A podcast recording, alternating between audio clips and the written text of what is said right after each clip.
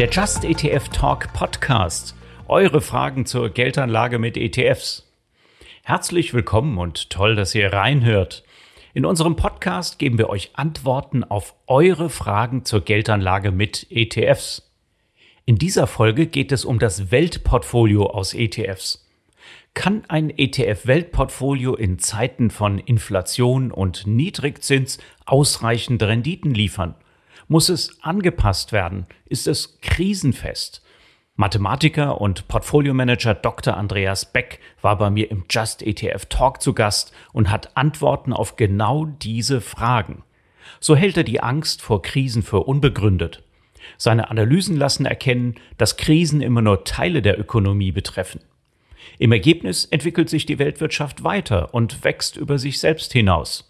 Nur wer mit einem Weltportfolio breit aufgestellt ist und keine Sektorwetten eingeht, profitiert davon. Anleihen gehören auch dazu. Ein Portfolio mit noch mehr Beimischung wäre ideal und ultrastabil. Also hört rein, es lohnt sich. Am Anfang sind Andreas und ich auf Fragen eingegangen, die uns die Teilnehmenden des Just ETF Talk schon bei der Anmeldung zum Online-Seminar gestellt hatten. Danach haben wir Fragen aus dem Live-Chat beantwortet. Das heißt für euch, wenn ihr auch mal eine Frage loswerden wollt, dann schaut auf der Website zu unserem Podcast vorbei und meldet euch für eines der nächsten Live-Events an. Der Just ETF Talk läuft jeden Monat, immer an einem Donnerstagabend um 19 Uhr, jeweils mit mir und einem Gast. Achso, übrigens, mein Name ist Jan Altmann. Ich bin ETF-Experte beim Verbraucherportal Just ETF und seit 20 Jahren im ETF-Markt am Start. Jetzt geht's los mit der Aufzeichnung. Viel Spaß. Andreas, herzlich willkommen. Vielen Dank, schöne Grüße. Was hat denn jetzt die Teilnehmerinnen und Teilnehmer vorab am meisten interessiert? Und die meisten Fragezeichen, die gab es beim Thema Inflation. Gehen wir doch mal dem Phänomen auf den Grund was hat denn überhaupt die Inflation für eine Wirkung auf ein, sagen wir mal, Aktienportfolio aus ETFs, Andreas? Was vermutest du da und wie siehst du die aktuelle Situation? Also grundsätzlich ist ja die Inflation ein Warenkorb und die Preisveränderung eines Warenkorbs und den Warenkorb, den produziert jemand, nämlich genau die Unternehmen, in die man investiert ist als Aktionär. Also wenn man weltweit breit gestreut über Aktien-ETFs investiert ist, dann ist die Inflation ein Nullsummenspiel. Also wenn man in Aktien investiert, sagst du, dann spielt Inflation eigentlich gar keine Rolle. Ne? Weil also Unternehmen wiederum auch davon profitieren, weil sie ja tatsächlich die Waren, die für uns teurer werden, äh, auch verkaufen. Also erstmal herstellen, produzieren, vertreiben, verkaufen.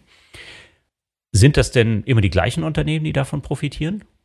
Ja, jetzt gibt es Thesen, dass man bestimmte Prognosen darüber abgeben kann, dass bestimmte Unternehmen besonders profitieren von Inflation, andere weniger. Letztendlich geht es darum, ob die Unternehmen in der Lage sind, Preisveränderungen durchzudrücken. Also nochmal, man muss wirklich sich im Klaren darüber sein, der Inflationswert ist ja gerade die Frage, inwieweit Artikel teurer werden aus einem Warenkorb und die produzieren ja die Unternehmen. Und ob da jemand Preissteigerungen durchsetzen kann oder nicht, das hängt von der Qualität ab und das ist eben genau der Wettbewerb. Die 8000, 9000 Unternehmen, die es auf der Welt gibt, in die ich investieren kann, die sind miteinander im Wettbewerb, kämpfen um die Kunden, versuchen das bestmögliche Produkt zu machen. Da keiner von uns weiß, wer da in fünf oder in zehn Jahren die Nase vorn hat, halte ich auch nichts davon, irgendeine Selektion zu nehmen von Unternehmen, wo ich sage, die profitieren besonders von der Inflation. Am Ende geht es immer darum, wer kann welche Preise beim Kunden durchsetzen und wie sich das entwickelt, ist nicht prognostizierbar. Also wenn zum Beispiel Apple so eine Marktmacht hat, dass es ein iPhone eben der Inflation entsprechend teurer machen kann, dann wäre das eine Möglichkeit oder sagen wir mal, dann hat man wenigstens keine Nachteile, wenn man Apple schon im Portfolio hat.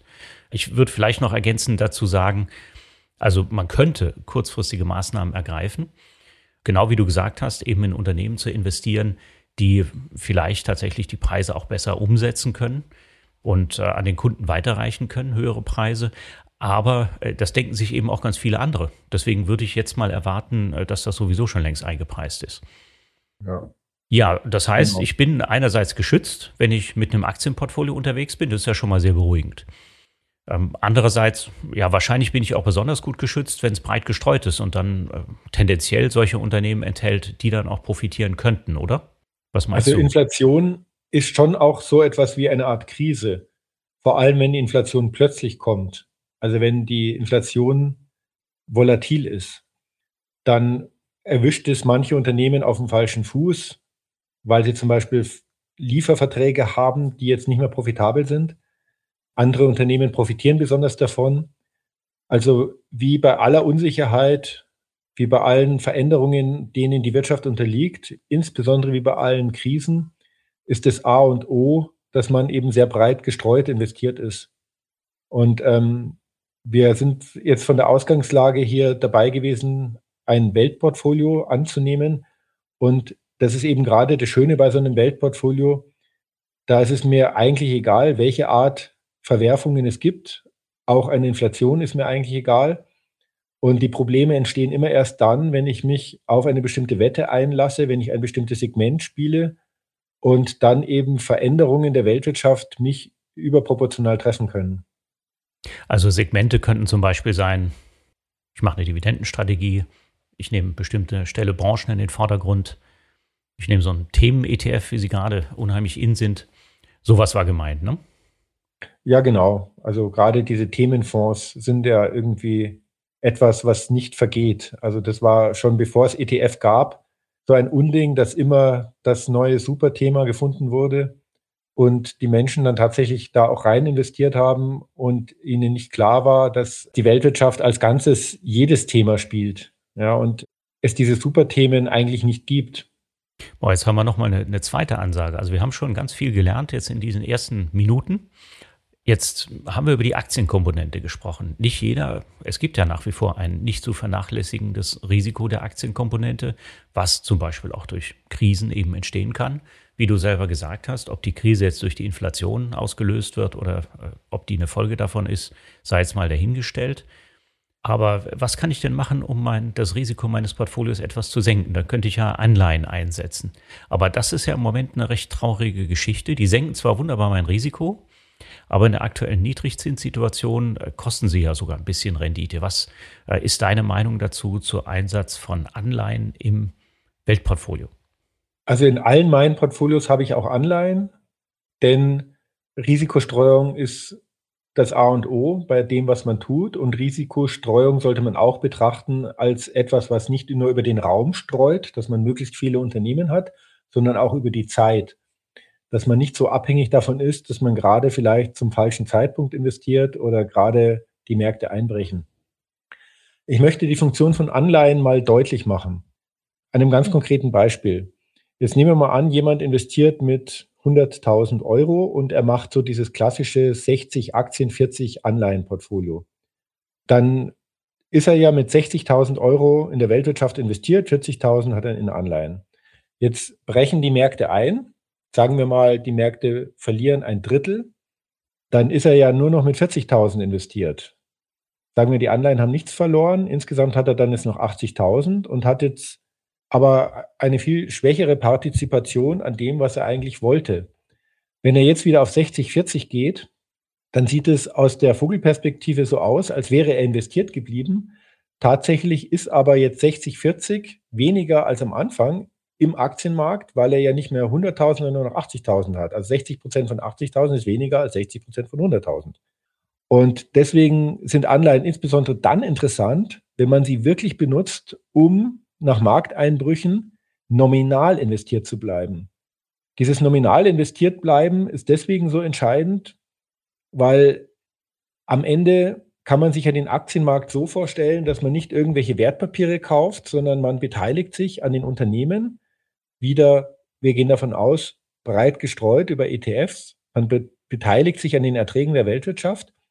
Dann habe ich darüber eine innere Verzinsung von ungefähr sieben Prozent. Also sieben Prozent ist die Rentabilität aufs eingesetzte Kapital im Schnitt der Unternehmen. Man nennt das so Return on Equity sozusagen. Und wenn man sich jetzt das mal überlegt und wenn man sich an seine Schulzeit erinnert, dann gibt es nichts Stärkeres als der Zinseszinseffekt weil der Zinseszinseffekt über die Zeit exponentiell wirkt. Hat jetzt jeder lernen müssen, auch bei Corona. das eben, wenn die Corona-Zahlen ansteigen, auch einen exponentiellen Effekt hat und das geht dann immer so. Und der Zinseszinseffekt geht auch so. Und um diesen Effekt zu vereinnahmen, ist es aber eben wichtig, investiert zu bleiben, investiert zu bleiben, investiert zu bleiben. Und um das sicherzustellen, ist es hilfreich, nebenher noch Anleihen zu halten oder eine Geldreserve zu halten und nicht alles auf eine Karte zu setzen. Und dass die Anleihen im Moment negativer Zins sind, ist sehr ärgerlich, aber im Zweifelsfall nehme ich inflationsindexierte Anleihen oder andere Objekte. Also meine Erfahrung mit äh, Anleihen-ETFs ist so, dass die Anleihen-ETFs äh, ganz stark den Erwartungen der Marktteilnehmern unterliegen. Und gerade wenn die Anleihen etwas länger laufen, dann habe ich da ein ziemliches Zinsänderungsrisiko, was sich dann ausdrückt in einem Kursverlust meines Anleihen-ETFs. Also äh, gar nicht so sehr, was jetzt die, man kann den Effektivzins natürlich entsprechend ausrechnen. Aber tatsächlich geht es mir ja darum, was ich im Depot sehe und was mein ETF-Wert ist. Was wird denn mit so einem ETF passieren, der, sagen wir mal, Anleihen mit Restlaufzeiten drin hat zwischen sieben und zehn Jahre? So im Schnitt liegen ja die meisten Staatsanleihen-ETFs, die jetzt nicht Laufzeiten begrenzt sind oder die ja. keinen Laufzeitenband haben.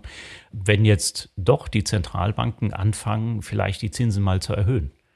Also die Zinserhöhung ist der ist den langlaufenden Anleihen erstmal egal, weil bei der Zinserhöhung geht es ums kurze Zinsende. Entscheidend ist, ob sich die Zinsstrukturkurve ändert, das heißt, ob sie steiler wird, ob sich die Zinsen am langen Ende verändern. In Amerika haben wir im Moment, glaube ich, 1,8 Prozent auf eine Zehnjährige. Wenn das auf 2,8 Prozent steigt, dann habe ich einen ordentlichen Kursverlust auf der Anleihe. Das ist richtig. Der Punkt ist jetzt der, wenn ich es gibt einen technischen Effekt am Markt, den kann man immer sehen in jeder Krise. Und der ist auch zwangsläufig so. Der Markt, das sind ja gerade die großen Marktteilnehmer. Also die Kurse entstehen ja nicht zufällig, sondern das sind immer die Kurse, zu denen gerade gekauft und verkauft wird. Und den Markt bei den großen Indizes, wenn ich die großen Unternehmen mache, das sind in der Regel regulierte Investoren. Und die dürfen Aktienpositionen halten, je nachdem, wie viel Risikobudget sie haben. Die sind relativ stark reguliert, weil die in der Regel langfristige Zahlungsverpflichtungen erfüllen müssen. Zum Beispiel eine Versicherungsgesellschaft hat ja langfristige Zahlungsverpflichtungen. Daraus ergibt sich so ein Asset Liability Management und daraus ergibt sich so ein Risikobudget und dann gehen die in Aktien. So, jetzt brechen die Aktien ein. Auch bei Corona, aber auch bei der Finanzkrise ist immer das Gleiche. Also die Aktien brechen ein. Das bedeutet, bei sehr, sehr vielen Marktteilnehmern geht das Risikobudget aus und die müssen jetzt ihre Aktien verkaufen, ob sie wollen oder nicht. Das ist der Grund, warum diese Krisen immer gleich so extreme Ausschläge haben. Ja? Also es passiert volkswirtschaftlich irgendwas und okay, dann ist der Aktienmarkt schlechter bewertet, aber dass das gleich so nach unten durchschlägt, das liegt daran, dass es so einen selbsterfüllenden Effekt gibt, dass immer mehr verkaufen müssen, dadurch fällt es weiter, dadurch müssen noch mehr verkaufen, dadurch fällt es noch weiter, dadurch müssen noch mehr verkaufen. Es gibt dann so einfach so einen negativen Zyklus, in den das dann reingeht. Okay, das heißt, die verkaufen. Und was kaufen sie? Das ist auch festgelegt, die müssen sichere Staatsanleihen kaufen. Sie müssen etwas kaufen, für das sie kein Risikobudget vorhalten müssen. Das heißt, die gehen dann in die langlaufenden Anleihen. Und das ist der Grund, warum die so einen schönen Effekt haben in der Risikostreuung. Es gibt Marktphasen, wo die Märkte boomen und dann erhöhen die Zentralbanken die Zinsen, weil die Märkte boomen und die möchten etwas bremsen. Dann verliere ich auf der Anleihenseite, aber ich gewinne auf der Aktienseite. Und dann gibt es Phasen, wo die Märkte einbrechen und dann gewinne ich auf der Anleihenseite und verliere ich auf der Aktienseite. Und deswegen haben sie diesen schönen ausgleichenden Effekt. Jetzt gebe ich natürlich zu, dieser Effekt war viel angenehmer, als ich noch vier Prozent auf eine Bundesanleihe bekommen habe. Im Moment fällt es schon schwer, große Anleihenpositionen zu halten, muss man auch nicht. Aber ich würde sie auch nicht ganz vernachlässigen. Also sie gehören nach wie vor in die Risikostreuung. Okay, und dann aber auch mit einem passiven Ansatz. Ne? So verstehe ich das richtig. Kommt schon eine Frage von Fabian, ähm, ob das äh, nicht sogar ein aktiver Ansatz ist, Renten so einzusetzen.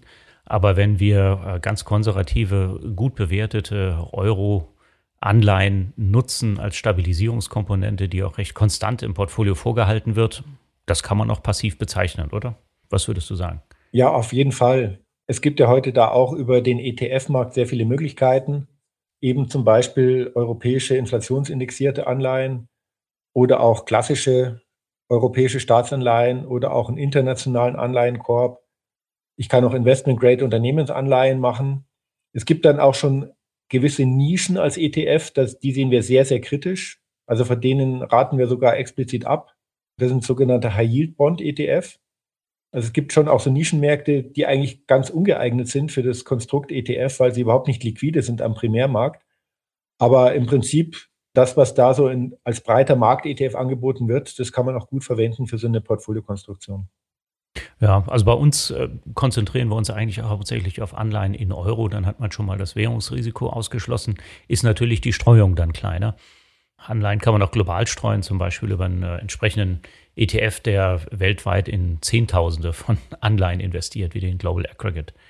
Ähm, nein, also das sagt die Theorie eigentlich auch und die Kapitalmarktforschung, die Daten sagen es auch.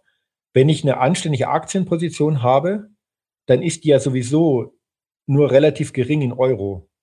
Weil in der Weltwirtschaft, in der börsennotierten Weltwirtschaft spielt der Euroraum eine überraschend geringe Rolle. Und wenn ich auf der Aktienseite dann sozusagen so international gestreut bin, dann lohnt es sich nicht, auf der Anleihenseite nochmal Währungsrisiken reinzunehmen. Deswegen ist eigentlich so, dass das Standardportfolio, von dem man so ausgeht, eine große internationale Aktienposition ohne irgendeine Währungsabsicherung, sondern man kauft einfach die Weltwirtschaft, wie sie ist. Und das, was man dann zur Sicherheit noch nimmt, sind im Idealfall sichere Anleihen, also gutes Rating, verschiedene Laufzeiten, aber da reicht dann auch der Euro. Ich persönlich mache im Moment sehr stark Schweizer Franken. Das passt aber jetzt nicht hier rein, weil ich glaube, es gibt noch keinen Schweizer Franken ETF, Anleihen-ETF. Also in der Schweiz gibt es definitiv welche. In der Schweiz gibt es nur welche für Auslandsemittenten, die in Schweizer Franken emittieren. Für den Heimatmarkt gibt es, glaube ich, auch keine. Also da müssen wir nochmal äh, unsere Analyseabteilung mobilisieren und gucken. Ja. Aber du wirst sicherlich auch schon recherchiert nur am Rande, haben. Nur am Rande. Ja. genau. Wenn, jetzt kam häufig noch die Frage, also wir werden äh, einige Fragen bei den Anleihen auch noch äh, wieder aufgreifen. Jetzt kommt aber noch eine Frage, muss das Weltportfolio denn angepasst werden? Also wir haben ja bisher gesprochen von einem Weltportfolio, was aus breit gestreuter Aktienkomponente besteht, wirklich äh, auf weltweite Regionen verteilt, plus eine recht stabile Anleihenkomponente, die auch antizyklisch Vorteile bringen kann. Was ist denn jetzt eigentlich zum Beispiel mit Veränderungen in der Weltwirtschaft, die wir gerade sehen bei den Schwellenländern? Da kamen sehr viele Fragen, zum Beispiel ja. China. China hat ja ein, ist ja nach den USA die zweitgrößte Volkswirtschaft der Welt, ist in den Indizes jetzt nur mittelbar vertreten. Also nur rund 20 Prozent der chinesischen Marktkapitalisierung des Inlandes ist da drin, weil man eben auch als Investor aus dem Ausland nicht so leicht in China investieren kann. Aber wo siehst du da Ansätze, dass das Weltportfolio vielleicht da auch mal eine Anpassung vertragen könnte? Also die Frage, auf die gehe ich ein bisschen ein. Also man will die Weltwirtschaft kaufen, das klingt so einfach, aber das geht nicht. Man kann nur ein bestimmtes Modell der Weltwirtschaft kaufen. Und das Modell konstruiert jemand. Und da steckt etwas dahinter, wie es konstruiert wird. Und es lohnt sich, das zu verstehen, bevor man sich dann für ein bestimmtes Modell entscheidet. Das primitivste Modell ist, ich mache es nur, nur über die Marktkapitalisierung. Das, was am teuersten ist, ist am höchsten gewichtet. Selbst das gibt es nicht zu kaufen. Wenn ich jetzt einen MSCI All Countries World Investable Markets kaufe, dann ist es nur die liquide Marktkapitalisierung. Das heißt, die Unternehmen, die sehr viele Buy-and-Hold-Investoren haben und wo die Aktien nicht so viel an der Börse gehandelt werden, die sind geringer gewichtet als Unternehmen von der gleichen Größe, was die Marktkapitalisierung an sich angeht, wenn sie mehr gehandelt werden. Ist erstmal absurd, ja, weil praktisch man ist ja selber ein Buy-and-Hold-Investor und man diskriminiert jetzt Buy-and-Hold-Investoren affine Unternehmen. Aber es gibt noch andere Details. Zum Beispiel im MSCI Germany ist Linde Schwergewicht, im DAX 30 war Linde nicht enthalten. Ja, warum nicht? Weil Linde ist ja gar kein deutsches Unternehmen mehr. Ja, das ist der erste Grund. Der Hauptsitz ist in Amerika. Steuerlich sind sie in Irland angesiedelt. Aber der Punkt ist der, der DAX 30 wird berechnet von der deutschen Börse und die deutsche Börse möchte dass dort Unternehmen privilegiert werden, wo möglichst viel Handel an der Börse Frankfurt stattfindet. Und Unternehmen, wo mehr im Ausland gehandelt werden, sind dann dort nicht drin. BioNTech zum Beispiel, ein fantastisches, großes deutsches Unternehmen, ist nicht im DAX, auch nicht im MDAX, weil die werden viel weniger in Frankfurt gehandelt als an der Nasdaq. Und deswegen ist Linde zum Beispiel im S&P 500. Also das ist ganz komisch. Wenn man sich die Indexkonstruktionen mal anschaut, ist das ganz komisch, ja. Das ist, weil da sind immer noch bestimmte Nebeneffekte drinnen. Und da sollte man sich ein bisschen darüber nachdenken, wenn man sich so ein Weltportfolio baut. Da, da würde ich vielleicht ganz kurz noch eine Ergänzung machen. Die Börse hat ja das Regelwerk für den DAX jetzt verändert von 30 auf 40 Werte. Und sie haben gleichzeitig dieses Umsatzranking, was es eigentlich bei den anderen Indizes gar nicht gab, auch nicht mehr drin. Das heißt, die Unternehmen werden nach Marktkapitalisierung gewichtet im DAX und müssen nur einen Mindestumsatz erfüllen, so wie in anderen äh, marktkapitalisierungsgewichteten Indizes auch. Und die Bedingung, dass ein Unternehmen in den DAX reinkommt, ist, dass es an der Frankfurter Wertpapierbörse gehandelt werden muss, dass es da eine Notierung gibt und dort gehandelt wird. Deswegen ist ja Linde jetzt auch drin und äh, Airbus ist Nummer 5, was ja auch nicht gerade ein deutsches Unternehmen ist. Ja, nun, ähm, warum ist BioNTech nicht drin? Weil die an der Frankfurter Wertpapierbörse keine äh, Notierung haben. Die haben kein Sekundärlisting da. Ich kann es dort aber handeln. Also man doch, kann doch. es mit Sicherheit im Freiverkehr handeln. handeln, aber sie haben wahrscheinlich kein Listing im geregelten Markt oder im Prime Standard. Okay. Das sind etwa 450 Gut. Unternehmen, aus denen dann ausgewählt wird für DAX 40, den MDAX und den SDAX. Gut. Nee, also es kann sein, deswegen habe ich am Anfang mich auch bezogen auf DAX 30, weil die Änderungen, die habe ich jetzt nicht verfolgt. Also danke für den Hinweis, Jan. Dann haben sie da die Regeln geändert, aber auf jeden Fall stecken also mehr Regeln dahinter, als man glaubt.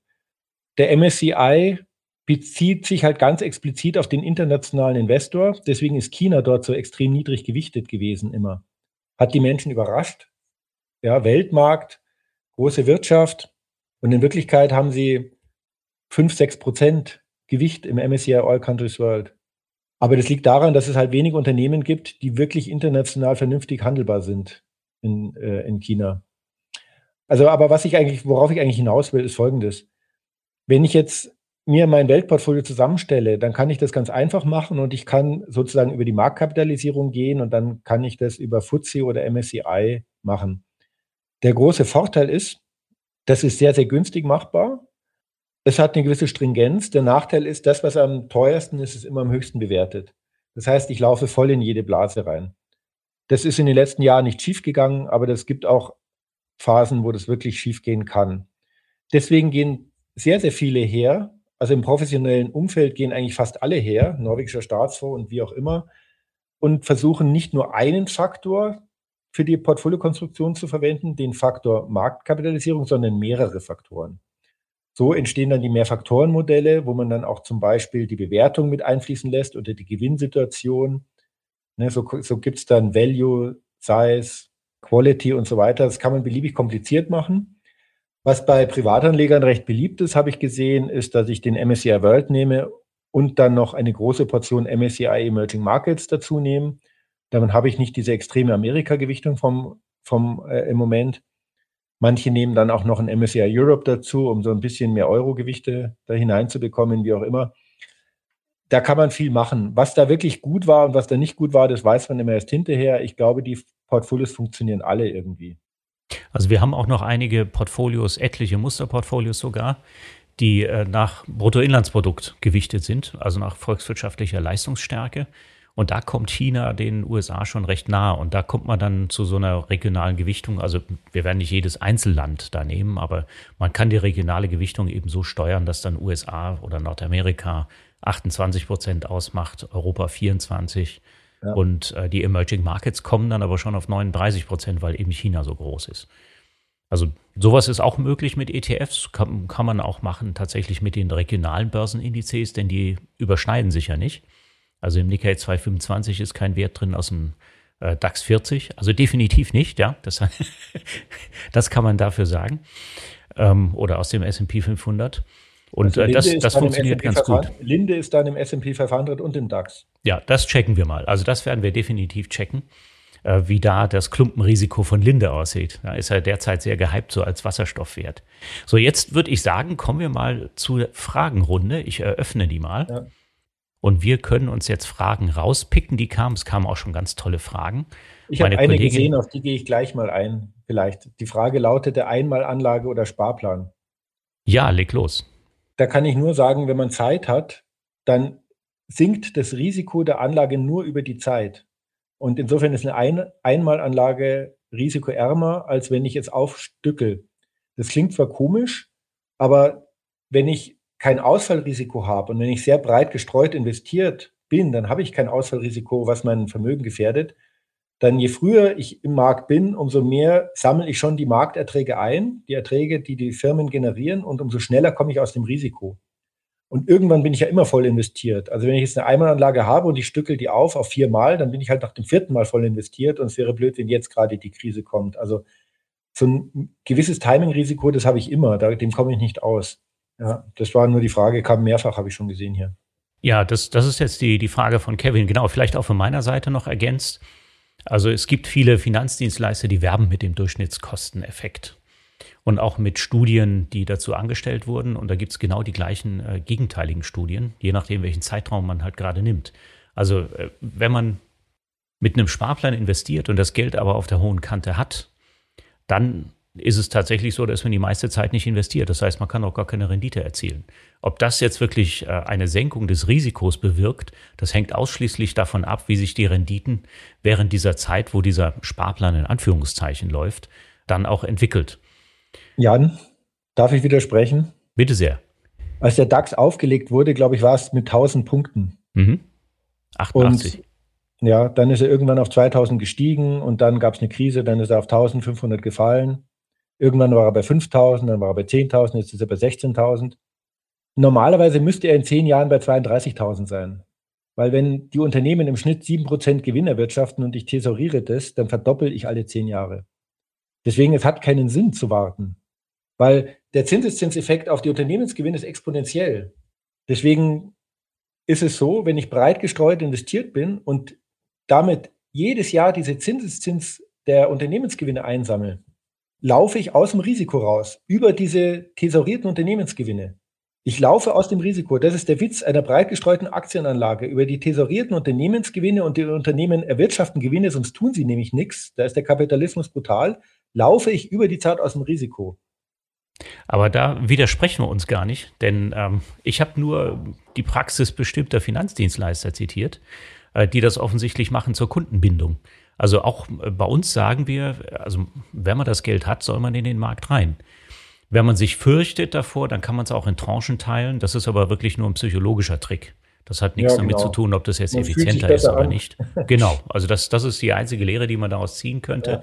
Und ein Sparplan, das ist zumindest das, was wir sagen. Äh, ein Sparplan ist immer dann sinnvoll, wenn ich das Geld eben nicht habe, ja, wenn ich es aus dem laufenden genau. Cashflow anspare.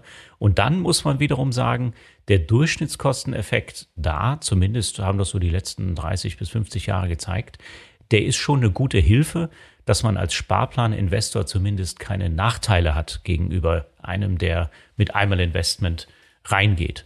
Ja, oder keine großen Nachteile. Es wiegt einen Teil der Nachteile auf. Ja. Also das, das ist ja, so ist das, was, was wir auch sagen. Das haben wir auch gerade. Also das denke, denke ich mal, wirst du auch bestätigen können. Ne? Ja, ja, stimmt, ja. So, jetzt gucken wir mal, was ist noch alles an Fragen aufgelaufen. Das ist ja eine ganze Menge. Wir nehmen mal die Frage von Matthias. Der sagt, Diversifikation, äh, ob da der MSCI World ausreicht. Äh, es gibt ja Studien, dass die Diversifikation bei 30 Aktien sogar schon ausreichend ist. Was ist deine Meinung zu Diversifikation? Wir haben ja kurz schon gesprochen über das, äh, über den MSCI Acqui. Da sind so 3000 Titel drin, deckt 85 Prozent äh, der Weltwirtschaft ab. Man könnte auch einen Acqui IMI theoretisch nehmen, deckt 99 Prozent ja. ab. Warum nicht nur einfach ein, ein, Portfolio aus 30 Aktien nehmen? Wo sind da Grenzen? Kann man das überhaupt irgendwie eingrenzen? Ja, also diese Studien, dass eigentlich schon 30, sagen wir mal 200 Aktien ausreichen und ich habe fast keinen Diversifikationseffekt mehr, die funktionieren so, dass ich nach dem Zufallsprinzip Aktien auswähle. Das macht aber ein MSCI World nicht. Der MSCI World hat immer gerade das am höchsten gewichtet, was am teuersten ist. Da gibt es gewisse Blasen. Das war mal Japan. Japan war mal 40 Prozent vom MSCI World, 89. Im Moment ist es extrem tech-lastig, vor allem US-Tech-Unternehmen.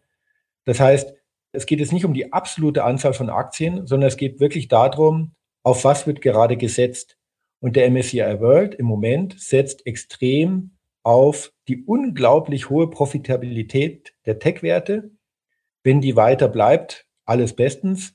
Wenn die reguliert werden, wie es zum Beispiel in China der Fall gewesen ist und Alibaba und Tencent einfach mal 45 Prozent einbrechen, leidet man überproportional viel. Das Ideale aus Sicht der Diversifikation wäre schon, man geht mehr Richtung Gleichgewichtung. Das ist, es gibt ja auch ETFs, die equal weighted sind. Die sind nur leider so ineffizient, weil man halt relativ viele Handelskosten hat, weil immer wieder ausgeglichen werden muss. Aber bei der Frage der Diversifikation geht es jetzt nicht nur um die Anzahl der Aktien, sondern es geht schon auch darum, ob ich da Klumpenrisiken drin habe. Also ob zum Beispiel die Top 10, wie es aktuell ist, über 20 Prozent ausmachen im MSCI World. Ja. Bei den Riesenvolumina, die da auch drin, drin stecken, ja. Also zumindest äh, würde das auch dafür sprechen, dass man sagt, man nimmt auf jeden Fall Schwellenländer dazu für eine breite Abdeckung. Und äh, eine Frage, die immer wieder kommt, ist, soll ich auch Small Caps bei mir im Portfolio drin haben? Was bringen die überhaupt an Mehrwert in Form eines ETFs? Es gibt sehr gute Small Cap ETFs inzwischen auch. Und ja, kleine Unternehmen haben prinzipiell auch eine Faktorprämie, wie man sagt. Das heißt, die haben Überrenditen zu Großunternehmen. Muss man in Klammern wieder dazu sagen, die letzten 15 Jahre war es nicht so. Aber im Prinzip ist es so, dass eigentlich mehr Dynamik bei den kleinen Unternehmen besteht und auch ein höheres Risiko, wenn ich sie einzeln betrachte. Aber ich kann inzwischen einen Russell 2000 ETF kaufen oder so und habe dann wirklich ein ganz breit gestreutes Portfolio von kleinen Unternehmen in Amerika. Es gibt auch ein MSCI Europe Small Cap. Das ist auf jeden Fall eine äh, interessante Sache, solche Sachen beizumischen. Also ganz grob gesprochen kann man ja sagen, es gibt den MSCI World, es gibt den MSCI Emerging Markets. Damit habe ich die ganzen Großunternehmen der Schwellenländer, der Industriestaaten. Und wenn ich jetzt noch mir meine ETFs zusammensuche bei den Small Caps, dann habe ich den Gesamtmarkt. Es gibt auch einen ETF, ich glaube, das von Spider, der den Gesamtmarkt schon als Ganzes kauft, MSCI All Countries World Investable Markets. Der gefällt mir aber nicht, weil die ETFs ja in der Regel den Markt gar nicht kaufen, sondern bloß approximieren durch ein Portfolio, was so ähnlich laufen sollte wie der Markt oder wie der Index. Und da kann man einfach ins Factsheet gucken. Da steht nämlich drinnen, wie viele Aktien die wirklich kaufen. Und dieser MSCI All Countries World Investable Markets, der kauft zum Beispiel von den 8800 Unternehmen auch nur 1500. Und dann, ja, dann habe ich eigentlich nur höhere Kosten. Das heißt, die wenden eine Technik an, die heißt Sampling. Ne? Also die genau. kaufen einfach nicht alle Werte, die im Index drin sind, sondern äh, auf systematische Art und Weise weniger. Also ich habe gelernt, da achtet man dann trotzdem auf die Risikofaktoren wie Branchenverteilung und Währungen und sowas, äh, dass zumindest dann die Rendite nicht allzu sehr abweicht. Aber äh, es bringt natürlich nichts, wenn nicht mehr Werte drin sind, als äh, in einem anderen, der die volle Breite abfragt. Jetzt kam noch mal eine Frage, und du hattest das vorhin angesprochen. Das ist nochmal eine Frage von Matthias. Auch was zu dem, was du vorhin erwähnt hast. Also die Rendite der Unternehmen weltweit ist langfristig gerechnet sieben Prozent im Jahr, hattest du gesagt. Und ähm, ist das realistisch? Wo kommt die Angabe eigentlich ja. her? Wie hast du die ermittelt? Ja, die habe nicht ich ermittelt. Also es gibt, kann man äh, auch googeln, es gibt ein Hurdle Rate Rätsel in der Volkswirtschaft. Normalerweise würde man sagen, also die Renditen die entstehen ja in der Wirtschaft. Das heißt, die Unternehmen produzieren etwas und machen damit einen Gewinn. Und um zu produzieren, verwenden sie Eigenkapital. Und dann haben sie eine Eigenkapitalrentabilität. Und jetzt würde man sagen, solche Investitionen mit Eigenkapital da sind die Unternehmen großzügiger, wenn die Zinsen niedrig sind. Also da gründet BASF auch schon mal ein neues Werk bei drei Prozent Eigenkapitalrendite, weil die Zinsen sind ja irgendwie bei null. Während wenn die Zinsen hoch sind, sagen wir mal bei fünf Prozent, dann macht BASF so ein neues Werk nur bei zehn Prozent Eigenkapitalrendite als Beispiel. Und das Eigenartige ist, wenn man jetzt die Unternehmen konkret anschaut über die Jahrzehnte, die lassen sich davon überhaupt nicht beeindrucken die Minimumrenditen, die gefordert werden fürs eingesetzte Kapital, die sind immer ungefähr gleich hoch, sieben, acht, neun Prozent.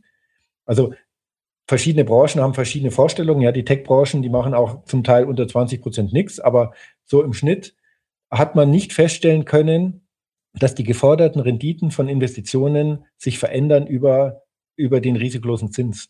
Warum das ist, weiß ich auch nicht. Insofern ist diese Zahl, wenn ich mir die heutigen Unternehmen anschaue, so weit weg auch nicht. Also das kann ich sogar noch äh, ergänzen. Wir haben uns dem ein bisschen anders genähert, nämlich so, wie ich investieren würde. Und wir haben das mal ausgerechnet für den MSCI World in Euro gerechnet, ja, weil wir unser Geld in Euro verdienen, anlegen und in Euro wieder ausgeben wollen. Und dann haben wir aber nicht einfach die Performance des MSCI World im Schnitt gerechnet, die annualisierte, sondern wir haben uns eben angeguckt, was habe ich für eine Rendite, wenn ich über verschiedene Intervalle innerhalb der letzten 50 Jahre investiere, von 1 bis 25 Jahren.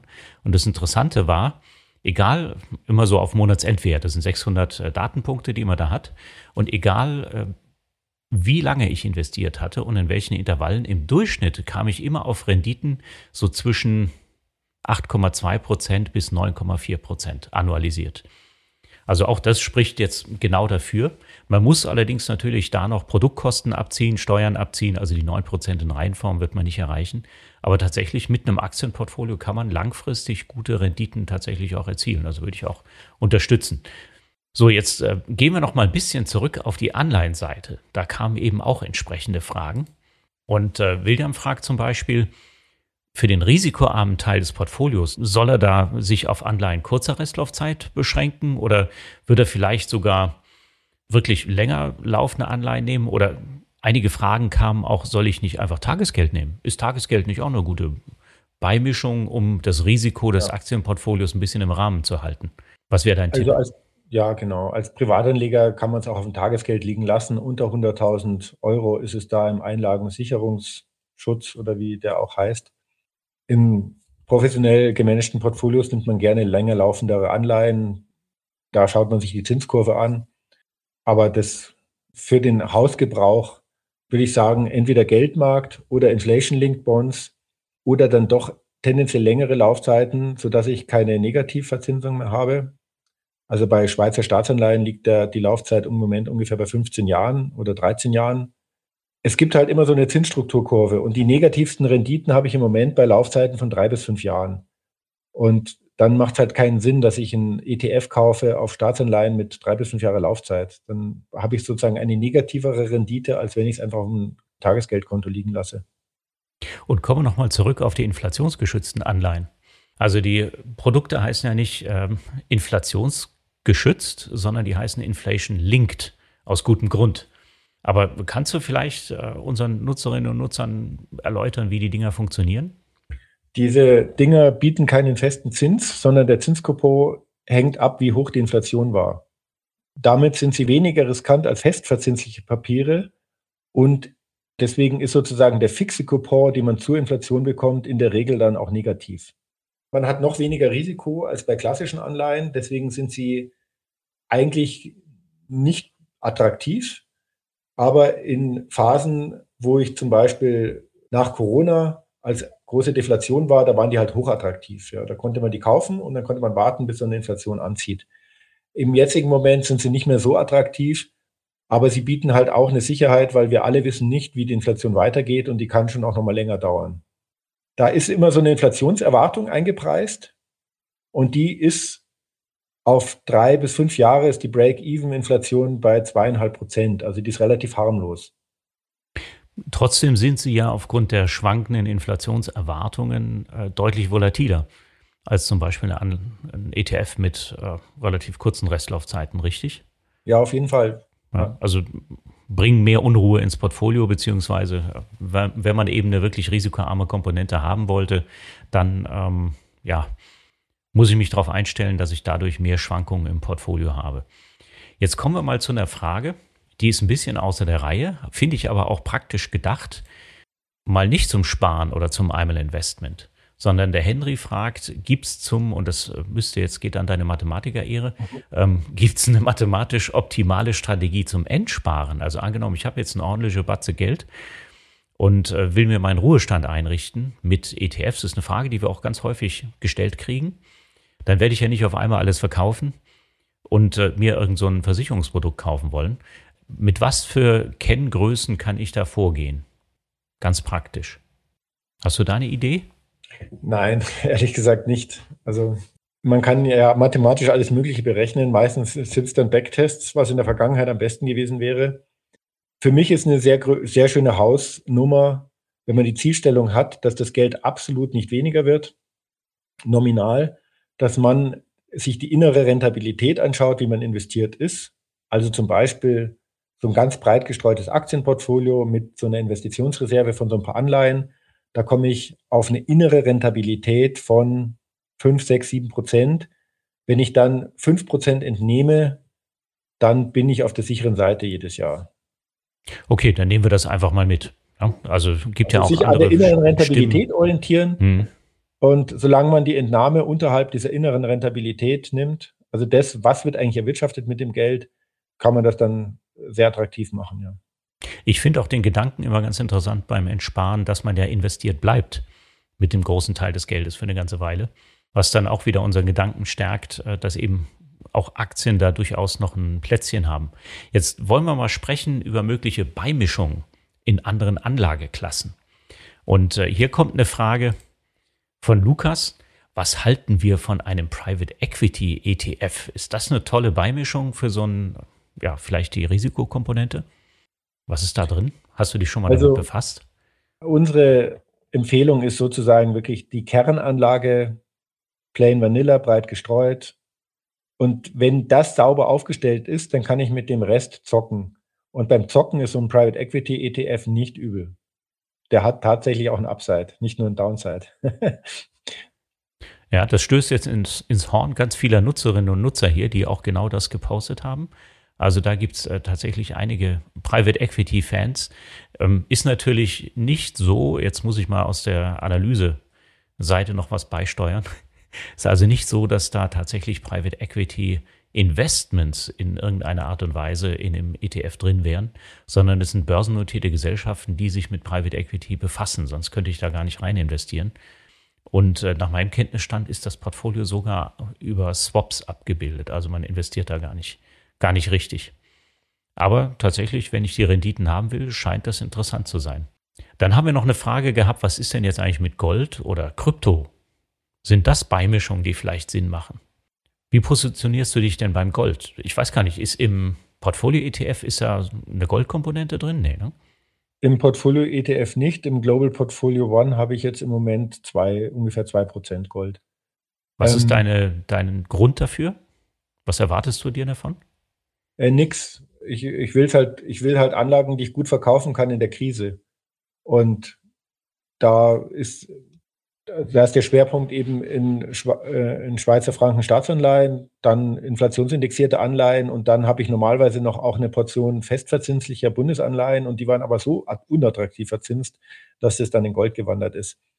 Gold als Beimischung immer schön und gut. Es ist halt, hat halt keine innere Rentabilität. Es wird nichts erwirtschaftet. Es liegt komplett sinnlos rum. Aber in Krisen, gerade wenn die Krisen ernster werden, gerade wenn die Krisen auch das Finanzsystem betreffen, hat Gold in der Vergangenheit funktioniert und wird vermutlich auch in der Zukunft funktionieren. Also hat praktisch seit 6000 Jahren funktioniert, wenn man es mal polemisch sagen möchte. Um auf Krypto zu kommen, ob Krypto funktioniert, weiß man nicht. Also Krypto ist auch wieder ohne inneren Wert. Krypto ist ein eigenes Thema. Wenn ich da jetzt äh, mich zu kritisch äußere, werde ich auch gleich wieder gelüncht von den Bitcoin-Fans. Ich würde sagen, wenn man da mitspielen will, spannend, hochspekulativ, kann man machen mit einem kleinen Betrag, aber bitte nicht als Kerninvestment. Und es kann auch sein, dass dieser Zug noch eine Zeit lang fährt, weil ja relativ viele im Moment erst drauf aufspringen, aber nicht als sichere Anlage und nicht vergleichbar mit dem, was so ein breit gestreutes Aktienportfolio liefern kann an Planbarkeit. Aber äh, trotzdem, wenn ich mir Gold angucke und seine Volatilität, ist das etwas, was ja, also wenn ich mir eine risikoarme Komponente aussuche und die tatsächlich äh, nach ihrer Schwankungsbreite beurteile, dann etwas, was fast schon in die Risikokomponente gehört, aus meiner Sicht. Wenn, wenn ich es allerdings nutze, so wie du sagst, eben als Krisenwährung, dann natürlich hat Gold einen entsprechenden Wert, ja, wenn du es dann verkaufen kannst. Ja, ich nehme es immer aus der Perspektive eines Weltportfolios. Ja, wenn ich es jetzt abstrakt betrachte oder isoliert betrachte, dann gibt es nichts sichereres als Tagesgeld. Das schwankt überhaupt nicht.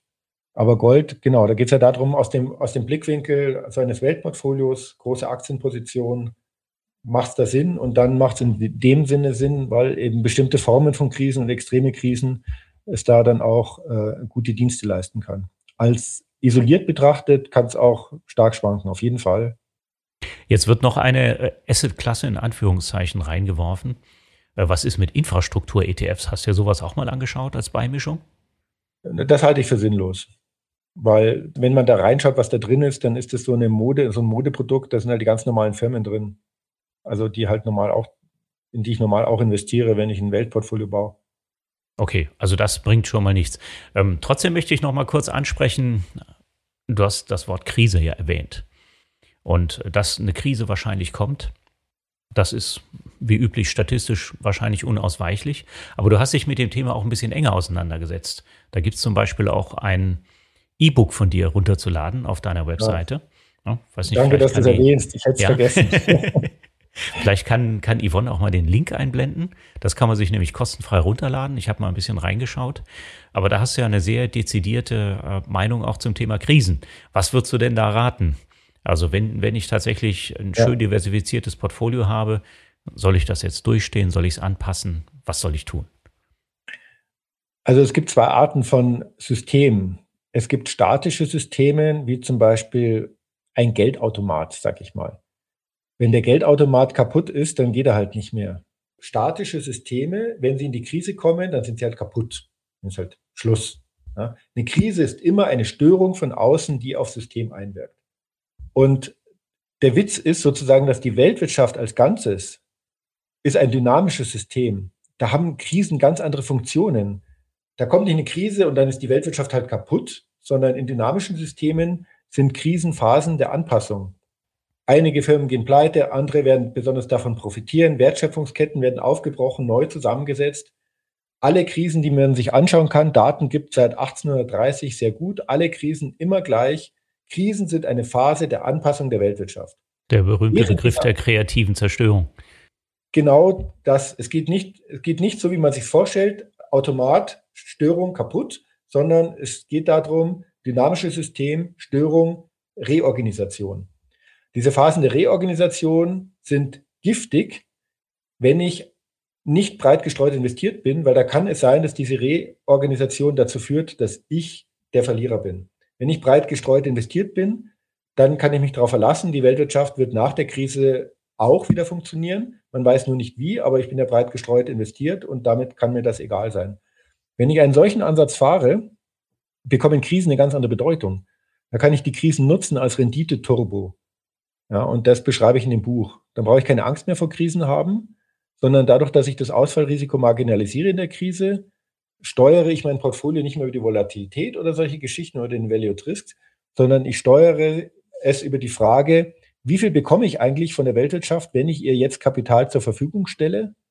Und dann kann man relativ einfach sehen, mit ganz einfachen Überlegungen und Betrachtungen und Kennzahlen, in normalen Marktphasen bekomme ich halt X. Wenn ich Ihnen Geld zur Verfügung stelle in der Krise, bin ich König mit Liquidität und ich bekomme unglaublich viel, wenn ich jetzt der Weltwirtschaft Eigenkapital zur Verfügung stelle. Und deswegen ist es wahnsinnig attraktiv, wenn man so eine antizyklische Strategie fährt und dann über Krisen hinweg das als Renditeturbo nutzt. So, äh, das beschreibe ich in dem Buch. Klingt jetzt komplizierter, als es ist, kann man selber bauen, kann man, gibt einfache Kennzahlen, an denen man sich orientieren kann und ist etwas, wenn man jetzt die Geschichte zurückverfolgt über die verschiedenen Krisen, Weltkriege, alles Mögliche, was so eine innere Logik hat aus der Ökonomie, wie die Ökonomie funktioniert, die eine relative Zuverlässigkeit beinhaltet. Also das bedeutet, dass du tatsächlich in Krisen auch nochmal aktiv nachkaufst, richtig? Habe ich das richtig verstanden? In Krisen gehe ich auf 100% Aktien, weil, genau, weil jetzt bin ich König mit Liquidität. Alle Unternehmen fragen Liquidität nach, die Investoren sind nicht mehr bereit, welches zu geben. Jetzt kriegt man besonders viel. Und wenn die Krise vorbei ist, dann baue ich meine Investitionsreserve wieder auf und halte dann, ich mache 20 Prozent. Das ist aber zugegebenermaßen ein bisschen willkürlich. Man weiß, kennt die Zukunft nicht. Es kann sein, dass 30 Prozent besser wären. Es kann sein, dass 10 Prozent besser wären. Wir machen 20 Prozent. Das haben wir über so Simulationsanalysen als robustesten Wert ermittelt. Das kann ich ja jetzt richtig schön für die Vergangenheit machen, aber wann weiß ich denn, dass die Krise immanent ist? Das kann ich eben ganz einfach sehen an Kennzahlen. Das ist sehr schön. Ich brauche keine Prognose. Wenn die Krise da ist, dann schießen die Finanzierungskosten der Unternehmen in die Höhe. Da brauchen wir nur den Spread anschauen bei Unternehmensanleihen zum Beispiel zwischen 3b und 2a. Also ich, es gibt ganz einfache Kennzahlen, daran sehe ich, jetzt, jetzt bieten mir die Unternehmen überproportional viel. Wir nennen diese Phasen Eigenkapitalknappheit, wenn ich ihnen jetzt Geld gebe und genau dann geben wir halt Geld. Also das kann ich realtime messen mit einfachsten Kennzahlen. Also eigentlich reicht, wenn man Zeitung liest. Eigentlich reicht es, wenn man Zeitung liest. Ver verblüffende Erkenntnis. Da, so wie du sagst, dass eigentlich reicht, wenn man Zeitung liest, wundert es mich, dass nicht mehr Marktteilnehmer das machen, weil ja tatsächlich es viele Marktteilnehmer gibt, die äh, tatsächlich auch ähm, Geld und Reserven haben äh, nebenbei. Ja. Wie groß ist ja. die Wahrscheinlichkeit im Augenblick denn? Denn ich meine, ja. im Augenblick ist es so, die Märkte sind vollgepumpt mit Geld. Ja, ja. Also Jan, darauf möchte ich eingehen, weil damit habe ich 20 Jahre lang mich beruflich beschäftigt. Warum macht es eigentlich keiner? Ja. Also einmal, wenn es die Leute machen würden, dann gäbe es ja nicht diese überproportionalen Einbrüche. Weil dann hätte ich immer Käufer. Der Markt wäre immer versorgt mit Liquidität. Also man kann ja schon so sagen, also die Regulierten können nicht, die haben ihr Risikobudget, die müssen raus in der Krise und die Privaten trauen sich in der Regel nicht. Und da haben wir aber einen echten Fortschritt gesehen jetzt in der Corona-Krise. Man kann es ja immer sehr schön sehen an den Flows. Die Corona-Krise war meiner Berufserfahrung nach die erste ernsthafte Krise, wo es nicht zu Massenverkäufen von Aktienanlagen von Privatanlegern gekommen ist. Also es gibt einen echten, dank Just ETF und solcher Formate gibt es da einen echten Fortschritt, was, was, was das Verständnis der Märkte angeht. Ähm, Im Moment haben wir einfach eine ganz normale Marktphase. Die Unternehmen kommen an Geld ohne Probleme, sie funktioniert. Deswegen haben wir auch die Investitionsreserve voll, ja. Aber was würde denn in dem Zusammenhang jetzt das Wort antifragil, was wir zu Anfang mal reingeworfen hatten, bedeuten? Ja. Also geprägt hat das Wort ja eigentlich der Nassim Taleb, der auch äh, das Beispiel des schwarzen Schwanes ja. in der Finanzwelt populär gemacht hat und das auch sehr mit sehr markigen Worten immer begleitet. Das ganze Buch Antifragil ist eigentlich sehr, sehr lesenswert, ja. finde ich. Aber in, in welchem Zusammenhang setzt du das als Strategie ein? Ist es eher im Ergebnis so? Nee, also antifragil nennt man ein System, wenn die Ordnung im Stressfall zunimmt. Also, ja, fragil ist ein System, wenn der Zusammenbruch droht, wenn es von außen gestört wird, wenn eine Störung den Zusammenbruch gefährdet. Stabil ist es, wenn es halt nicht zu stark leidet. Und antifragil ist es, wenn eine Störung von außen die Ordnung erhöht im System. Das ist aus der Logik und ich nenne das nicht antifragil, sondern ultrastabil eigentlich, weil antifragil, Nassim Taleb hat es abgeschrieben von Norbert Wiener und Heinz von Förster, diesen Begriff Antifragilität im Sinne einer Ultrastabilität ist entwickelt worden so 1947 bis 1960. Ist ein ganz, also ist mathematisch ausgearbeitet. Man kann von einem System vorhersagen, bevor eine Krise kommt, ob es antifragil ist oder nicht. Und insofern haben wir dieses Konzept dann angewendet auf den Geldanlagemarkt und sind eben gerade zu dieser Strategie gekommen, eine Investitionsreserve zu halten, weltweit breit gestreuten Aktienmarkt zu investieren und dann einen Mechanismus einzubauen, dass ich in Krisen die Aktienquote erhöhe. Dadurch bekomme ich einen höheren Erwartungswert für meine Geldanlage, wenn Krisen kommen. Oder anders formuliert, ich habe diese Ultrastabilität. Das Portfolio wird umso höhere Renditen langfristig erzielen, umso mehr Krisen in der Zwischenzeit sind. So, jetzt hast du gesagt, du hast dich lange damit beschäftigt. Äh, warum macht es keiner? Also hast ein paar Gründe auch dafür gegeben. Wir haben jetzt äh, noch über 170 Nutzerinnen und Nutzer live. Also die wissen das schon mal. Ja, das ist also eine kleine Enklave des Wissens dass man so vorgehen kann. Dann sind es die Leute, die dein Buch runterladen und natürlich die vielen hunderttausend, die unsere Podcast-Folgen downloaden. Wahrscheinlich wird aber der Market Impact in der nächsten Krise nicht so groß sein, als dass das nicht mhm. funktionieren könnte. Würde ich ja. vielleicht mal ein bisschen humoristisch zusammenfassen. Jetzt habe ich noch eine letzte Frage. Wir haben ganz viel gesprochen über das Weltportfolio. Wir haben auch über Aktien gesprochen und wie man die Aktienkomponente ausgestalten kann. Jetzt gibt es ja eine neue Koalition in Deutschland und die hat das Thema Aktienrente ins Feld geworfen. Das heißt, entweder im Rahmen der betrieblichen Altersvorsorge oder im Rahmen der staatlichen Altersvorsorge soll die Aktienkomponente erhöht werden. Was hältst du denn davon von diesem Vorhaben? Ja, das ist super. Es kommt halt 50 Jahre zu spät. Aber besser als gar nicht. Ich möchte noch einen, einen Kommentar zum Abschluss machen. Also bitte verstehen Sie alle meine Aussagen richtig. Das ist keine Anlageempfehlung und auch keine Anlageberatung. Und im Moment sind ja alle sehr aktienaffin oder sehr, sehr viele Menschen sehr aktienaffin, dass die Aktienmärkte jetzt seit Corona so wenig geschwankt sind und auch, dass die Corona-Krise so schnell vorbei war, das darf man nicht als prototypisch sehen. Aktien können stark schwanken und insofern bitte meine ganzen Aussagen, ich war jetzt so ein bisschen salopp, umgangssprachlich, weil wir hier so plaudern, äh, nicht missverstehen als Anlageberatung.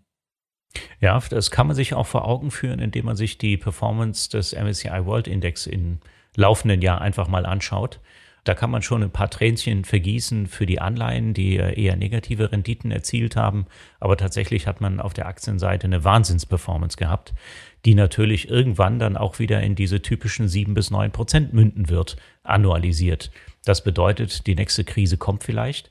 Und in der Krise, ja, einerseits ist man entweder mutig und kauft sogar nach, oder man hat eben ein breit gestreutes Portfolio, was man nicht anfassen muss und auch liegen lassen muss. Und es gibt ja auch die Möglichkeit, dann noch ein Rebalancing vorzunehmen, um dann eben zum Beispiel die Aktienkomponente wieder aufzustocken. Und das wäre genau so etwas, was der Andreas Beck eben auch vorschlägt.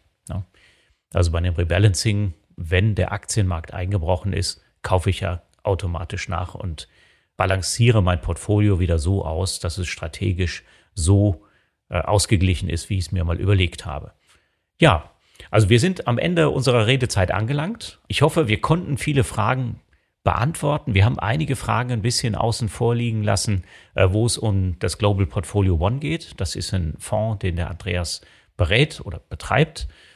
Wir haben ein bisschen über den X-Tracker Portfolio ETF gesprochen, aber die meisten Nutzerinnen und Nutzer, gehe ich mal davon aus, werden auch in Eigenregie ein entsprechendes Portfolio betreiben, was natürlich auch Sinn macht, wenn man das möchte und kann. Und da gibt es ja auch die Tools von Just ETF dazu. Ja, Andreas, dir sage ich ganz herzlichen Dank für deine Zeit und deinen Input. Ja, und deswegen sage ich Ihnen an diesem Punkt auch schon mal, das ist unser letztes Webinar jetzt vor den Weihnachtsfeiertagen. Schöne Weihnachtsfeiertage. Seien Sie aufmerksam, schauen Sie vielleicht nochmal in Ihre Vermögensverteilung rein, was man da noch justieren muss. Oder bleiben Sie einfach gelassen, egal wie der Markt zum Beispiel zwischen den Jahren reagiert. Und wir hören uns wieder zwischen den Jahren. Da findet auch ein weiteres Webinar statt, plus noch weitere im Januar. Da freue ich mich auch schon drauf. Ja, alles Gute. Bis dann. Tschüss. Das war die Aufzeichnung des Live Just ETF Talks mit dem Mathematiker und Portfolio-Manager Dr. Andreas Beck. Und wenn ihr selbst Fragen habt, die wir beantworten sollen, dann schaltet euch gerne zum nächsten Just ETF Talk zu. Einmal im Monat, immer donnerstags um 19 Uhr, läuft das Format zu unterschiedlichen Themen. Den Teilnahmelink findet ihr in der Podcast-Beschreibung. Einfach anmelden und her mit eurer Frage. Wir freuen uns außerdem, wenn ihr unseren Podcast abonniert. Neben den Just ETF Talk Folgen gibt es auch kürzere Wissenshappen zu den brennendsten Fragen aus unseren Online-Seminaren. Und noch viel mehr Inhalte findet ihr auf unserer Website justetf.com und in unserem YouTube-Kanal. Kommt doch mal vorbei. Die Links findet ihr in der Podcast-Beschreibung.